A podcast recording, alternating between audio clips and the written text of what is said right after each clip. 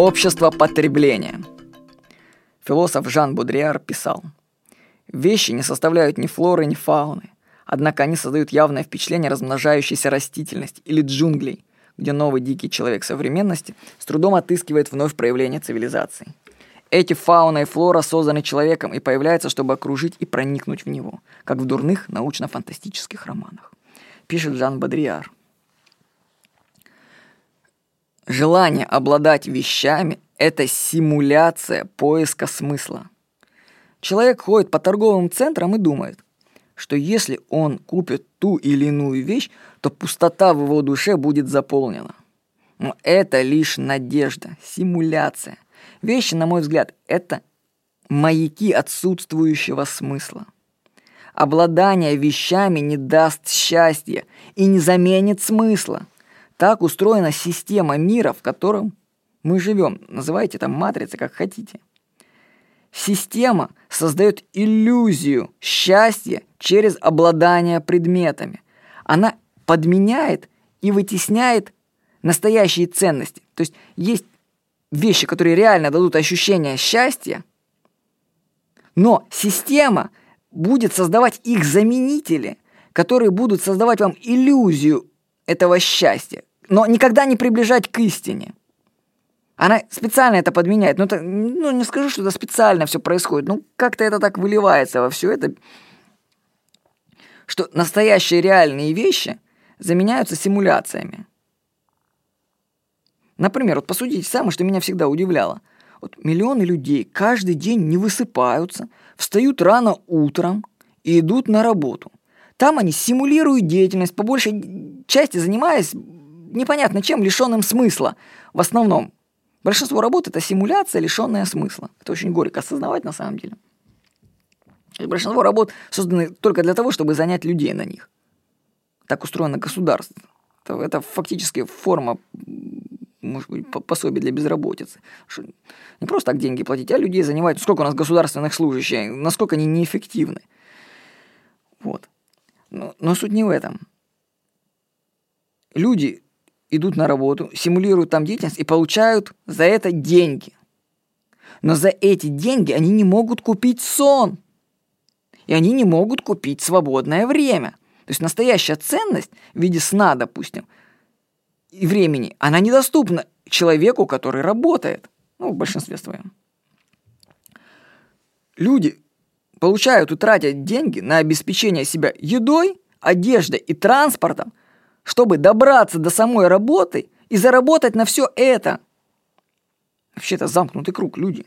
Ну, ну, очнитесь, подумайте. То есть, если так прикинуть, то многие люди ходят на работу, им хватает их зарплат только чтобы туда забраться и поесть в обеденный перерыв и за коммунальные платежи заплатить.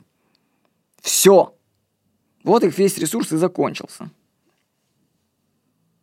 Система их использовала. И если вы вообще думаете, что человек это свободный индивид, принимающий решения, то спешу вас заверить, что теперь сама система создает потребность. Кстати, это не все, не я это все придумал, это Жан, Жанна Бодриара, я обчитался. Вот. Я понял, на самом деле. То есть я догадывался, но не осознавал. То есть теперь система создает потребность и штампует потребителей. Ну, почитайте книгу Жана Бодрияра «Общество потребления». Вообще думаю, как ее до сих пор не запретили. Должны запретить, товарищи. Как такие вещи можно вообще писать? Она шокирует вас открытием действительности. Я вообще подозревал, что вокруг меня происходит что-то не то, но увлечь мысли в слова не мог, как это делает Жан Бодрияр. Вообще меня просто удивляли люди – которые, как они вот ходят на нелюбимую работу, опять же, повторюсь, встают рано утром, пашут там, а потом всю свою месячную зарплату спускают на модный сотовый телефон. Так как можно так бездарно тратить свою жизнь? А я вам скажу, дело в том, что этих людей нет. Их нету. Их нет как личностей. Они запрограммированы системой. Она, система, создала у них через средства массовой информации потребность в модном телефоне. Внушила, они загипнотизированы. Люди – это просто рабы, которые выполняют приказ системы. Система должна работать. У индивидов должен быть какой-то стимул ее обслуживать. И этим индивидам придумывают какие-то погремушки в виде вещей, к которым они стремятся, отдавая за это энергию своих жизней. Еще раз я повторю, это не люди создают потребности. Эта система навязывает им их через средства массовой информации. А потом это как вирусное распространение уже. Когда все вокруг тебя кричат, что тебе нужна машина, человек не может устоять, он идет и покупает эту машину, хотя ему тысячу лет она не нужна, возможно. Или он залазит в кредит и переплачивает, что знает сколько денег. Что, а он, может быть, не готов к ней. Ну, поездит ты общественным транспортом, накопишь, потом купишь. Ну, нет. Сколько людей уже подве- подвешено на кредиты. Вот, от, от, дальше. Вот Жан Бодриар еще раз, еще пишет. Целом, культурные объекты утратили всякое гуманитарное значение. Их владелец делает из них в некотором роде фетиш, позволяющий ему поддерживать свое положение. Это могло быть проиллюстрировано как бы экспериментально на примере шахтерского городка в Квебекской тайге, где, как рассказывает репортер, вопреки близости леса и почти ничтожной пользе автомобиля, каждая семья, однако, имеет свой автомобиль. Этот автомобиль вымытый, прилизанный, в котором время от времени делают несколько километров кругом по объездной городской дороге, за неимением других дорог, является символом американского образа жизни, знаком принадлежности к механистической цивилизации. Более того, тот же демонстративный рефлекс хвастливости приводит к тому, что зажиточные служащие стремятся построить на собственные средства загородный домик в радиусе 10 миль от городка. В этом хорошо проветриваемом пространственном ансамбле, где климат полезен для здоровья, а природа присутствует повсюду, нет ничего более бесполезного, чем вторичная резиденция, пишет Жан Бодриар. Если представьте, живут люди, да, в тайге где-то, да, им машина там, ну, судя по всему, не нужна, да? Но они ее покупают и катаются на ней по кругу. И более того, получается, живя в таком прекрасном месте, они строят себе второй домик рядом. Хотя они так и живут уже в хорошем доме. Это, это программа. Кто не хотел бы себе иметь второй дом? А осознать, что это программа, и ты запрограммирован на этот второй дом, вот это уже следующий этап. Так что давление общества очень, очень сильное – и многие вещи не подменяют свой смысл, они требуют объяснения, чтобы понять, а зачем ты вообще делаешь то, что ты делаешь? Зачем ты работаешь? Если, если посмотреть и правде в глаза, то может оказаться, что это все бессмысленно. Это очень будет горько, обидно, и многие люди не хотят с этим встречаться откровением. Поэтому они скажут, ну я работаю, чтобы заработать себе автомобиль. И вот у человека уже есть стимул на несколько, ну, там, может быть, месяцев и лет работы. А ведь если убрать морковку, то кто же работать будет? Кстати, чтобы лучше замотивировать человека, был создан кредит. Вот что пишет Жан Бодриар. Кредит оказывается фактически систематической социоэкономической дрессировкой в усиленной бережливости и экономическом расчете поколений потребителей, которые иначе ускользали от руководства в своем существовании, от планирования спроса и были недоступны эксплуатации как потребительная сила – Кредит – это дисциплинарный процесс вымогательства сбережений и регулирования спроса, так же как наемный труд был рационализированным процессом вымогательства рабочей силы и роста производительности. Ну, сами понимаете, есть люди, которые без кредита жить не могут. Они без него теряют смысл. В одном случае им нужно работать, чтобы платить по кредиту, во втором, опять же, работать, чтобы иметь возможность взять еще один кредит. Кредит – это способ мотивировать людей –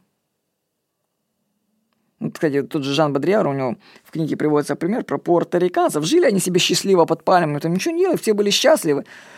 Как их заставить работать, этих людей, если у них все есть, они счастливы? И им начали всякие погремушки, эти игрушки показывать. Что, смотрите, если вы будете работать, там у вас будет машина, например, или что-то, и будет у вас там телевизор новый. И они быстренько вот такими этими заставили целую нацию, я так понял, работать. И, то есть они получили рабочую силу. Ведь как людей заставить работать? Им же нужно как-то их замотивировать. И вот так система их мотивирует. Вот. Вообще мы живем в обществе, в котором, если вы подумаете так, уже можно произвести любую вещь сколь угодно раз. Ну, был, была бы возможность ее продать только. А так делай, что уже. Мы уже живем в обществе изобилия. То есть, с одной стороны, любую вещь можно сделать сколько угодно раз, а с другой у нас существует недоступность обладания вещами. Такое противоречие.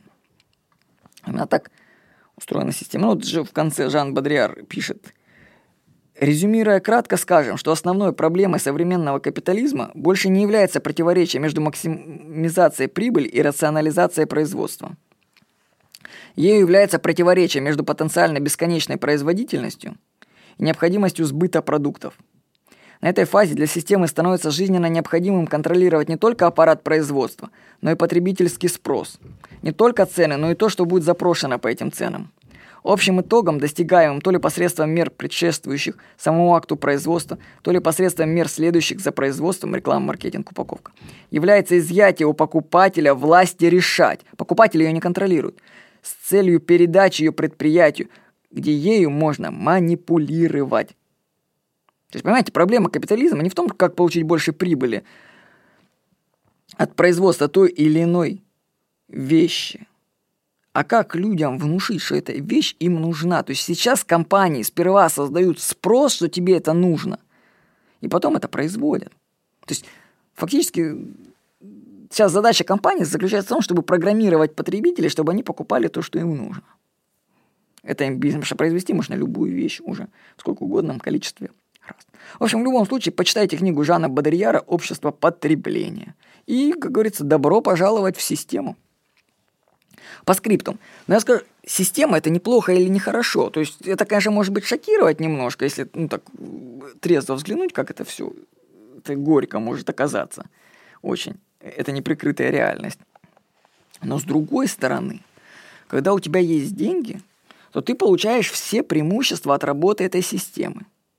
Ну, сами посудите, ты набираешь номер на телефоне, а за тобой приезжает такси. Оно отвозит тебя в аэропорт, который обслуживается сотнями, тысячами людей. Там самолет, и он тебя доставляет в неизведанную страну, в которой ее жители тебя кормят, поят, предоставляют тебе жилье, еду, развлечения. Ну, представляете, ну, по-моему, это все здорово на самом деле, если есть деньги. То есть все люди замотивированы что-то там делать, оказывать, и в этом мире очень прекрасно жить. Так что альтернативе системе я пока не вижу других вариантов альтернативных. Так что вот такое оно общество потребления 21 века. Что не скажу, что система это плохо или хорошо, просто нужно осмыслить свою роль в этой системе и понять, вот еще раз повторю, базовые вещи, что теперь компании создают потребителей. Они им внушают, что им покупать. И заставляют людей работать через кредиты, как вариант. И через вещи вы не достигнете счастья. Вот так. С вами был Владимир Никонов.